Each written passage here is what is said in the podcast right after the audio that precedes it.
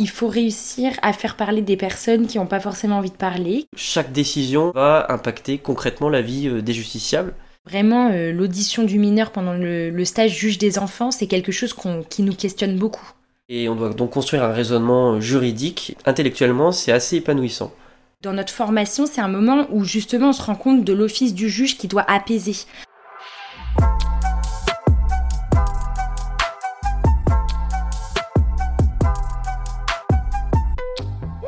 Bienvenue dans ma formation à l'ENM, un podcast qui vous ouvre les portes de l'École nationale de la magistrature pour suivre le cursus de 31 mois de deux élèves magistrats. Dans l'épisode précédent, ils nous parlaient déjà de leur stage en juridiction d'environ 10 mois, dédié aux différentes fonctions de magistrats accessibles à l'issue de leur formation, en se concentrant sur les fonctions pénales. Ce huitième épisode met donc à l'honneur leur stage dans les différentes fonctions civiles. Ils y aborderont aussi les quelques semaines qu'ils ont passées au greffe ou encore auprès de partenaires réguliers du magistrat, les services pénitentiaires d'insertion et de probation, la protection judiciaire de la jeunesse et les commissaires de justice. Je suis Virginie, responsable éditoriale à l'ENM, en visioconférence avec moi Aurore et Morgan de la promotion 2020. Bonjour à tous les deux. Bonjour. Bonjour. Il y a beaucoup à dire sur votre stage dans un tribunal, ce qui nous a conduit à finalement le traiter en deux épisodes. Après les fonctions pénales, le deuxième grand bloc de ce stage concerne les fonctions civiles du magistrat, qui touchent davantage à la justice du quotidien. Là encore, nous allons évoquer chacune d'entre elles, en commençant par celle de juge des contentieux de la protection. D'abord, pour qu'on s'en fasse une idée plus concrète, vous pouvez nous préciser un peu le type de contentieux qui lui sont confiés? Donc il y a la protection des majeurs, c'est-à-dire les tutelles, curatelles, les sauvegardes de justice. Après, il y a aussi tout ce qui est le contentieux des crédits à la consommation, le contentieux du surendettement, les baux d'habitation, donc là c'est tout ce qui recouvre les loyers impayés, les dépôts de garantie. Et puis dans certains tribunaux, le juge des contentieux de la protection a aussi en charge le, les litiges civils du quotidien, donc de tout ce qui est de moins de 10 000 euros. Donc euh, voilà, ça peut être très, très varié. C'est le juge des personnes vulnérables, des personnes dans grande précarité, des personnes euh, en situation de fragilité. Et donc, euh, autour de ces situations-là, il y a des, des lois très spécifiques qui s'appliquent, des contentieux assez techniques. Et donc, c'est rassemblé euh, auprès d'un même juge qu'on a depuis renommé le juge des contentieux de la protection. Et en matière de crédit à la consommation, ce juge-là a vraiment un rôle, euh, un pouvoir d'appréciation assez large, peut relever d'office euh, tout un tas de, dispositions protectrices des gens. Donc c'est assez intéressant, il y a vraiment un office qui est large euh, là-dessus. Qu'avez-vous appris durant vos quatre semaines dédiées au contentieux de la protection? C'est par cette fonction-là que j'ai commencé à m'exercer à, la technique de l'audition, donc de l'entretien judiciaire, notamment à travers euh, les auditions du juge des tutelles. Un exercice qui est très compliqué, puisque euh, il faut réussir à faire parler des personnes qui n'ont pas forcément envie de parler, qui peuvent aussi ne pas réussir à bien s'exprimer, en plus, on leur pose des questions euh, qui relèvent beaucoup de la vie privée, de l'intimité. Même si c'est un office de protection, il y a quand même euh, une certaine défiance, une certaine méfiance. Et il faut surtout pas, euh, il n'y a pas d'histoire de confrontation, de choses comme ça. Il faut juste réussir à mettre les gens en confiance et réussir à avoir des informations. Et c'est compliqué en fait de réussir à poser les bonnes questions. Et moi, j'ai trouvé que apprendre ça au juge des tutelles. Ça m'a servi ensuite pour euh, le juge d'application des peines, pour les auditions d'enfants au juge des enfants. Donc c'est vraiment par cette fonction-là, je trouve que j'ai commencé à m'exercer à, l'entretien judiciaire. Je pense qu'en fait, on apprend euh, vraiment à s'adapter aux personnes qu'on a en face de soi puisqu'il y a euh, aux tutelles par exemple les personnes voilà en situation de vulnérabilité. Très souvent ces gens n'ont pas d'avocat, viennent sans avocat, donc c'est à nous d'adapter notre langage, de ne pas avoir un, un discours euh, trop juridique, euh, trop technique. Et pareil en matière de procédure orale, sur les audiences euh, notamment de baux d'habitation, les gens viennent sans avocat, donc avec leur demande à eux, et c'est à nous de les retranscrire en des termes juridiques pour savoir concrètement bah, ce qui nous est demandé. Donc il y a un dialogue qui doit s'instaurer à l'audience entre bah, le justiciable et puis le juge, le juge des contentieux de la protection, pour réussir à comprendre au plus juste ce qui est demandé et pour que le juge ensuite puisse trancher. Donc c'est le côté vraiment très humain de cette fonction qui, que qu'on apprend dans ces semaines de stage.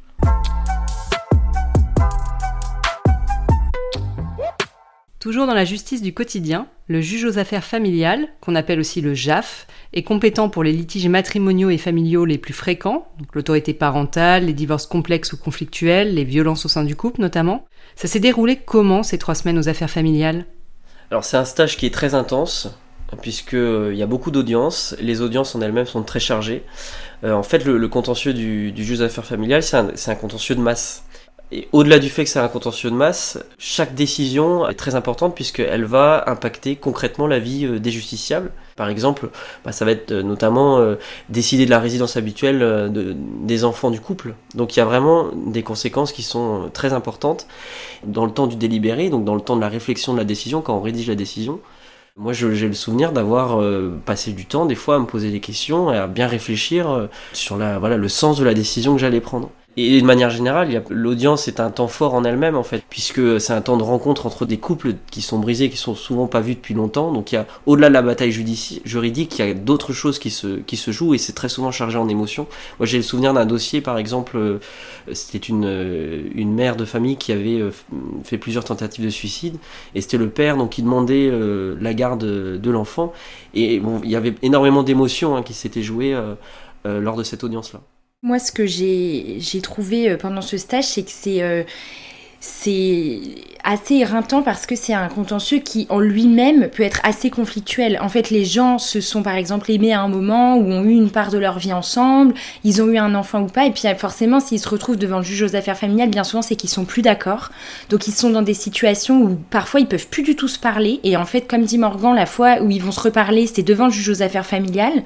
Ils ont leurs avocats, ça peut être des moments extrêmement électriques, et nous dans notre, euh, dans notre formation, c'est un moment où justement on se rend compte de l'office du juge qui doit apaiser. L'idée, c'est vraiment à ce moment-là de recentrer sur la décision à prendre et le fil conducteur des décisions. Quand il y a des enfants, c'est toujours l'intérêt de l'enfant. Après, il n'y a pas toutes les situations qui sont extrêmement conflictuelles. Parfois, les personnes ont besoin de saisir le juge aux affaires familiales pour faire homologuer des accords. Et là, c'est juste euh, des vérifications et, ça se passe bien. Mais c'est vrai que c'est intense aussi parce que c'est un contentieux qui est, euh, qui est compliqué.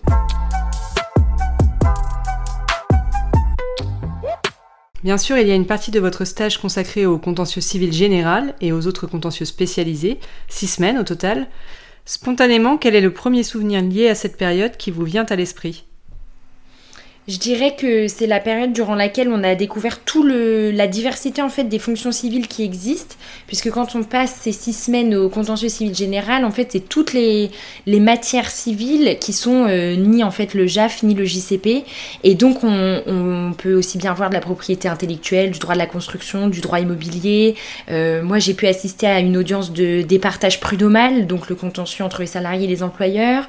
J'ai fait une audience de référé en matière civile. C'est le contentieux de l'urgence. Je suis allée euh, au pôle social, donc c'est le contentieux de la sécurité sociale, donc vraiment des choses qui, même pour nous, quand on rentre à l'école, ça nous parle pas forcément. On ne sait pas forcément ce que c'est et on découvre ça à l'occasion de ce stage-là. Alors moi, le premier souvenir qui me vient à l'esprit en pensant au stage civil, c'est le côté stimulation intellectuelle, puisqu'on a des dossiers parfois qui sont complexes, avec des problèmes juridiques complexes. On a des conclusions d'avocats qui défendent chacun un point de vue juridique, leur interprétation euh, finalement bah, de la loi la loi civile. Donc on doit trancher cet aspect-là et on doit donc construire un raisonnement juridique. Intellectuellement, c'est assez épanouissant. En fait, euh, pendant ce stage de six semaines, on s'entraîne essentiellement à la rédaction et à la méthodologie de rédaction des décisions en matière civile. Donc c'est un, un travail euh, de recherche et d'écrit.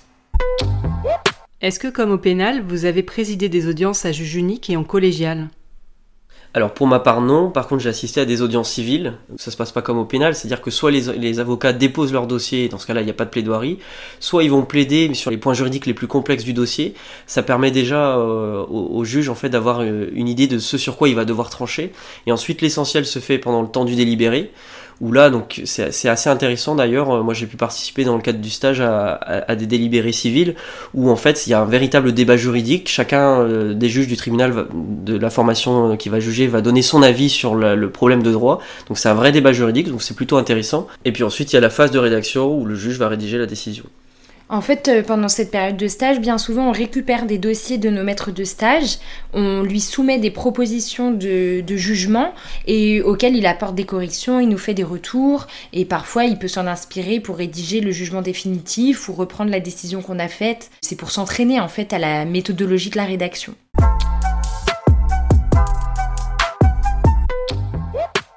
Comme dans l'épisode 7, il nous reste encore une fonction à évoquer, celle de juge des enfants, qui est à la fois pénale pour la répression des mineurs délinquants et civile pour ce qui touche à l'assistance éducative. Comment vous avez appréhendé euh, l'audition et le recueil de la parole de l'enfant? Dans mon stage juge des enfants, j'ai passé quand même euh, un certain temps dans l'observation de mes maîtres de stage parce que j'ai trouvé que l'audition des, des enfants, c'est un exercice qui est très compliqué et chaque, euh, chaque juge des enfants peut avoir sa pratique. Bien sûr, il y, a des, il y a des choses à faire, à ne pas faire qui sont communs, communes pardon, à tous les, les, les, juges des enfants. Mais ensuite, chacun met beaucoup de sa personnalité dans sa façon d'entendre, d'écouter, de recueillir la parole des mineurs. Et pour se forger sa propre pratique professionnelle, se dire euh, moi voilà, j'aimerais le faire comme ça, je commence mes entretiens de telle façon, je pose telle question pour recueillir telle information, et bien ça c'est quelque chose où il faut le il faut se forger en fait une identité professionnelle de juge des enfants et ça passe par essayer des choses, euh, s'inspirer de ses maîtres de stage et j'ai trouvé que vraiment euh, l'audition du mineur pendant le, le, stage juge des enfants, c'est quelque chose qui nous questionne beaucoup. Oui, il y a vraiment une partie de soi qu'on donne lors de ces auditions aux enfants, dans toutes les fonctions en général, mais c'est vrai qu'aux enfants, ça se retrouve particulièrement. L'audition en matière notamment d'assistance éducative, donc sur le volet civil euh, euh du juge des enfants, elle est particulièrement technique, euh, puisque euh, il faut développer de vraies techniques d'entretien, c'est-à-dire qu'il y a des questions, voilà, questions ouvertes, questions fermées, il faut savoir jongler entre ces types de questions, ne pas suggérer des réponses aux enfants, ça c'est très important. Et puis savoir, savoir parler aux enfants, savoir se présenter, savoir définir ce qu'est notre fonction finalement euh, sans être trop compliqué. Et donc comme dit Aurore, il y a une vraie pratique professionnelle à développer. L'un comme l'autre, vous m'avez confié que c'était une des fonctions sur laquelle vous pourriez vous projeter en premier poste. Pourquoi? Pour plusieurs raisons, je dirais. Euh, bon, la première qui peut paraître évidente, mais c'est que pour être juge des enfants, il faut aimer euh, travailler avec le public que sont les mineurs. Certes, on voit pas tous les enfants parce qu'il faut qu'ils soient en âge d'être entendus, mais il faut aimer ce lien, ce, ces dialogues qui peuvent parfois être compliqués avec les mineurs. Il faut aimer aussi euh, parler avec les parents et il faut aimer cette dimension partenariale. Et moi, c'est la deuxième raison pour laquelle j'aime beaucoup cette fonction, c'est qu'on travaille beaucoup avec les partenaires du juge des enfants que sont euh, la protection judiciaire de la jeunesse pour le pénal et l'aide sociale à l'enfance pour le volet euh, assistance éducative. Et donc en fait, on n'est jamais vraiment euh, seul dans sa prise de décision, on est toujours éclairé par d'autres personnes qui viennent nous donner des informations qu'on n'a pas forcément en amont, qu'on recueille pas forcément à l'audience. Et je trouve que en ça, c'est une fonction qui est très complète. Puis il y a le côté humain en fait de la fonction qui est vraiment très intéressant. Il y a vraiment des choses qui se passent, euh, en tout cas dans, chaque dossier, je trouve. Après, au-delà de ça, il y a voilà le côté technique d'entretien qui est passionnant à développer. Il y a une vraie pratique professionnelle, comme on l'a dit tout à l'heure, il y a une vraie pratique professionnelle qui est à développer et ça, c'est aussi très intéressant. C'est pas trop dur de changer de fonction aussi régulièrement au cours de votre stage? Si, en réalité, c'est la partie qui peut être assez difficile dans le stage juridictionnel, c'est que du jour au lendemain, on bascule sur une autre fonction et on change pas complètement de... Voilà, ça reste toujours un office de, de juge, mais les matières changent, les techniques changent et en fait, c'est de l'adaptabilité permanente euh, pendant le stage juridictionnel.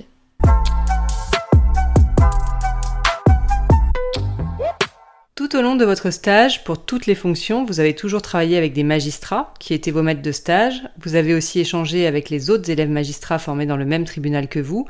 Et bien évidemment, vous avez côtoyé tous ceux qui travaillent aux côtés des magistrats dans la juridiction, avec des temps de stage réservés aux échanges avec le greffe dans chaque fonction spécialisée. On l'a évoqué euh, dans l'épisode précédent.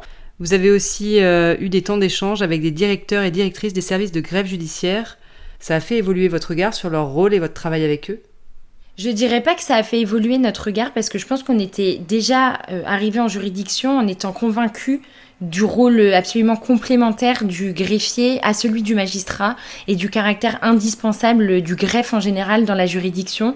En tout cas, de mon côté, moi, ça m'a conforté dans cette idée et ça m'a permis, en étant en stage aux côtés des magistrats, mais aussi nécessairement aux côtés des greffiers, de me rendre compte de leur euh, travail quotidien, de leurs contraintes et de la réalité de ce qu'ils font et du caractère euh, voilà absolument euh, indispensable et complémentaire des deux fonctions. Ces temps d'échange avec euh, greffiers et directeurs des services de greffe nous permettent aussi de mieux comprendre le fonctionnement global de la juridiction. Je pense notamment à des services avec lesquels les magistrats travaillent pas forcément au quotidien, notamment par exemple le service d'accueil unique du justiciable, le SAUGE, qui est en fait la porte d'entrée unique du tribunal. Quand les gens vont dans un tribunal, ils sont systématiquement reçus par le SAUGE. Il y a des greffiers au SAUGE et, donc il y a beaucoup de services comme ça. Il y a aussi le service de l'aide juridictionnelle par exemple donc c'est assez c'est plutôt important, ça permet d'avoir une meilleure connaissance du fonctionnement global de la juridiction. Vous avez passé une semaine auprès de professionnels de la protection judiciaire de la jeunesse, la PJJ. Vous nous en dites un mot? Alors c'est un stage qui permet de mieux connaître l'organisation de la, protection judiciaire de la jeunesse, de mieux connaître les structures qui la composent, parce qu'il y a plusieurs unités qui suivent les enfants, plusieurs unités de placement. Donc c'est bien de connaître euh, voilà, quel est le rôle qui est dévolu à chaque unité. Pour les futurs juges des enfants, pour les futurs juges d'instruction euh, qui auront vocation à s'occuper des affaires mineures, c'est toujours utile de savoir avec quelle unité il va, il va travailler. Après, au-delà de ça, moi pendant le stage, j'ai eu l'occasion d'aller une journée dans un établissement pour mineurs. Donc c'est un centre de détention pour, pour mineurs. Euh, et puis j'ai assisté notamment à une activité euh, sur un jeu de rôle entre voilà, mineurs et éducateurs. C'était plutôt intéressant d'ailleurs de voir les échanges qui pouvaient se créer euh, dans ces, dans ces temps-là. De mon côté, pendant le stage à la, à la PJJ, j'ai pu aller visiter le centre éducatif fermé qui est à proximité de, de Rennes. Et je suis aussi allée passer une, une, soirée avec euh, des mineurs qui étaient placés dans un foyer, dans l'attente en fait de leur, euh, de leur passage devant le juge euh, au pénal. Donc on a pu dîner là-bas, échanger avec les mineurs, échanger également avec la directrice. En fait, ça permettrait concrètement de se rendre compte des établissements dans lesquels on envoie les, les mineurs quand on est juge des enfants au pénal. Vous avez aussi passé une semaine au sein d'un service pénitentiaire d'insertion et de probation, le SPIP. Quel a été votre programme? Alors le service euh, pénitentiaire d'insertion et de probation, c'est le partenaire euh, principal hein, du juge de l'application des peines. Alors moi je suis allé en maison d'arrêt et en centre de détention, où j'ai rencontré le personnel du, service pénitentiaire d'insertion et de probation, donc ce sont les conseillers euh, pénitentiaires d'insertion et de probation. Donc il y a des temps d'échange avec eux pour euh, discuter de leurs pratiques, discuter euh, de ce qu'on leur enseigne aussi euh, dans le cadre de leur formation, notamment sur les volets de prévention de la récidive par exemple. Et puis j'ai assisté du coup à des entretiens entre bah, conseillers pénitentiaires et personnes condamnées. Donc ce sont des temps ou des entretiens au cours desquels voilà, les condamnés vont discuter par exemple leur projet de réinsertion et puis le conseiller les aide, en tout cas les oriente, savoir vers quelle structure se tourner, pour bénéficier de telles aides, pour faire des, recherches d'emploi. Voilà, dans toutes les démarches en tout cas pour permettre de les réinsérer. Enfin, une semaine a été consacrée au commissaire de justice, huissier. Que pouvez-vous nous dire de leur relation avec la justice? Contrairement à ce qu'on peut penser dans un peu l'imaginaire collectif, l'huissier de justice, c'est pas seulement la personne qui va faire des expulsions, c'est souvent ce contentieux-là qu'on connaît des huissiers de justice.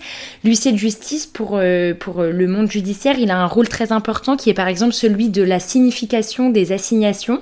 En matière civile, en fait, c'est tout simplement d'informer les gens qu'ils ont été assignés par une autre partie à comparaître devant le juge civil, donc en fait, qui sont en conflit avec quelqu'un. Également les citations en matière pénale, c'est-à-dire de remettre des convocations. Euh, euh, aux personnes pour leur dire qu'ils doivent comparaître devant la juridiction pénale pour des infractions qu'ils auraient commises. Donc tout ça, c'est le rôle des huissiers de justice qui se déplacent sur le territoire pour aller remettre en main propre aux personnes ces euh, documents-là qui sont très importants. Ensuite, en aval de la décision, c'est eux qui vont signifier encore une fois les décisions et donc les exécuter. En fait, ils mettent à exécution les décisions qui ont été rendues en matière civile par euh, les magistrats. Ils ont aussi des rôles à jouer en matière donc d'expulsion, de saisie de meubles, de recouvrement des créances quand les personnes ont été euh, condamnées à payer. Ils vont être en charge de ces contentieux-là et bien sûr, ils vont par exemple faire des constats et à la demande d'une personne. Et ces constats-là, eux, ils sont produits par les personnes en tant que preuve dans des dossiers. Donc le juge se repose sur les constats qui sont faits par les huissiers, qui sont en fait euh, les yeux du juge qui n'a pas pu aller constater en personne. Et en ça, le stage, il est important pour être un peu plus euh, au clair avec euh, ce qu'ils font au quotidien. Notamment, moi, ça m'a permis de voir que c'était vraiment un métier de terrain, puisque voilà, les huissiers passent euh, de maison en maison, de logement en logement, pour aller signifier, justement, pour porter à la connaissance des gens les décisions. Donc c'est vraiment un métier de terrain, et c'est quelque chose auquel je m'attendais pas avant de commencer ce stage. La prochaine fois, vous nous parlerez d'un autre stage, le stage extérieur, qui permet aux élèves magistrats de passer quelques semaines dans un environnement professionnel différent des tribunaux. Un grand merci à vous deux, c'était encore une fois très intéressant d'écouter vos témoignages sur un temps aussi riche de votre cursus. Merci aussi à ceux qui ont écouté ce huitième épisode. N'hésitez pas à ajouter des notes et des avis sur notre podcast. À bientôt!